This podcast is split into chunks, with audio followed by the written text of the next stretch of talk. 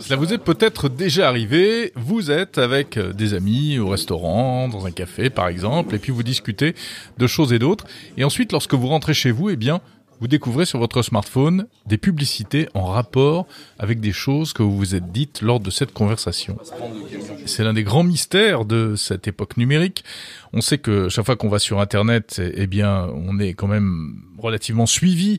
Les données sont récupérées pour que l'on puisse ensuite recevoir de la publicité ciblée. Mais en plus, parfois, eh bien, on a carrément l'impression que notre smartphone nous écoute, qu'il écoute nos conversations. Bon, eh bien, désolé de vous décevoir, mais c'est faux. C'est faux parce que, euh, bah d'abord, on n'a jamais réussi à le prouver. Ça, alors, ça a toujours été démenti par euh, les, grandes plateformes du numérique, mais ça, vous allez me dire, c'est normal. Mais euh, on n'a jamais réussi à le prouver. Par exemple, il y avait eu en 2019 une étude. on avait mis des smartphones dans une pièce en, diffusant des, des conversations avec certains mots clés, etc. Et ensuite, des chercheurs ont essayé de retrouver des publicités en rapport avec ces mots clés. Ils avaient fait les choses de manière assez sérieuse. Ils n'avaient rien détecté. Ils n'avaient pas non plus détecté euh, l'envoi de données sur Internet correspondant à des, paroles, des fichiers vocaux. Parce que techniquement, ce serait très difficile, faut pas l'oublier, hein. envoyer des conversations dans le cloud, les traiter, les stocker, euh, ce serait des quantités de données phénoménales, donc ça paraît complètement impossible. C'est donc un peu une légende urbaine, cette histoire d'écoute euh, par le micro du smartphone, iOS ou Android. Mais cependant, il y a quand même un petit mystère, et ce mystère est peut-être en partie éclairci. En fait, récemment, euh, eh bien, plusieurs messages ont été postés sur Twitter par des personnes qui travaillent dans le numérique et qui ont creusé la question. Et ils trouvent une explication à cet étrange phénomène, à cette étrange impression d'espionnage. En fait, oui, oui, les réseaux sociaux nous espionnent, mais pas comme on le croit, pas en écoutant nos paroles. Non, en fait, ce qu'ils font, c'est beaucoup mieux, c'est beaucoup plus sophistiqué, enfin beaucoup mieux, ou peut-être plus effrayant, à vous de juger. En réalité, ils se contentent d'analyser euh, nos données d'usage et euh, de consommation. C'est-à-dire que c'est ce qu'a expliqué notamment sur Twitter un certain Robert Jerry. Il a passé une, semaine chez sa mère et il a constaté en rentrant chez lui qu'il recevait des publicités pour le dentifrice utilisé par sa maman, alors que lui et elle n'ont jamais parlé de dentifrice au cours de euh, leur semaine passée ensemble. Et là, en creusant les choses, eh bien, il est arrivé à la conclusion qu'en réalité, l'explication est ailleurs.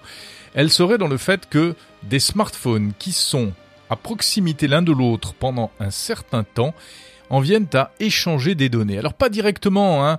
les téléphones ne se parlent pas entre eux comme ça dans votre dos, mais les données repartent dans le cloud de chaque côté et là, il y a des corrélations qui sont faites entre les profils des utilisateurs.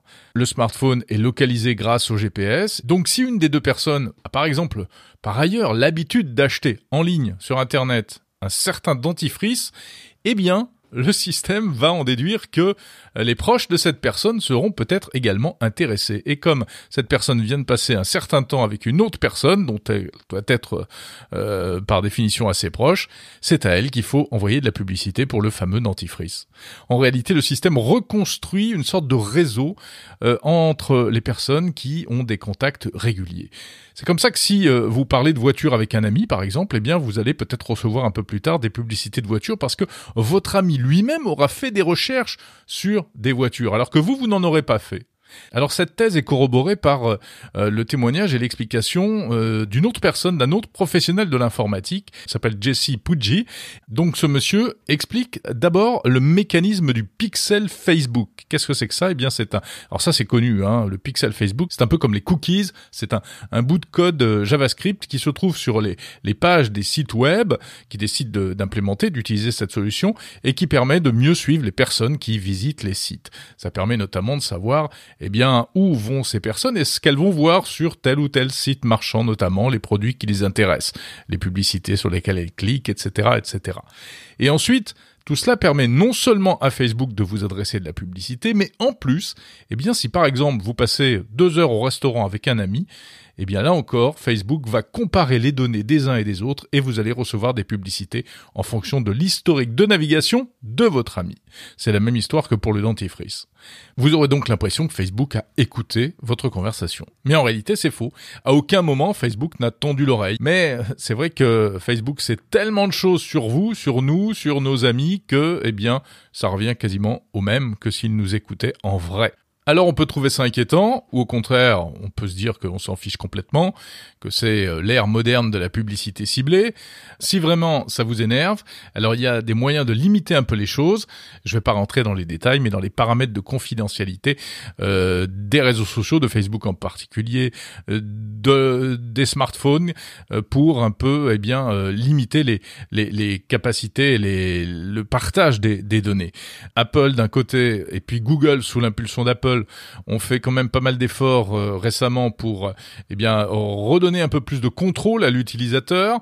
Euh, il y a aussi des signaux. De toute façon, par exemple, si votre micro se déclenche, il y a un petit voyant maintenant, un tout petit point lumineux qui s'allume en haut de, la barre de votre smartphone, et donc vous pouvez le savoir. En tout cas, si vous avez fait les dernières mises à jour d'Android ou d'iOS. Il n'en reste pas moins que cette histoire est quand même assez incroyable. Alors bon, il faut être honnête, elle n'a pas été confirmée par Facebook, hein, mais ça vient quand même corroborer ce dont on se doutait déjà fortement à propos de l'exploitation et du croisement de données par les grandes plateformes du numérique.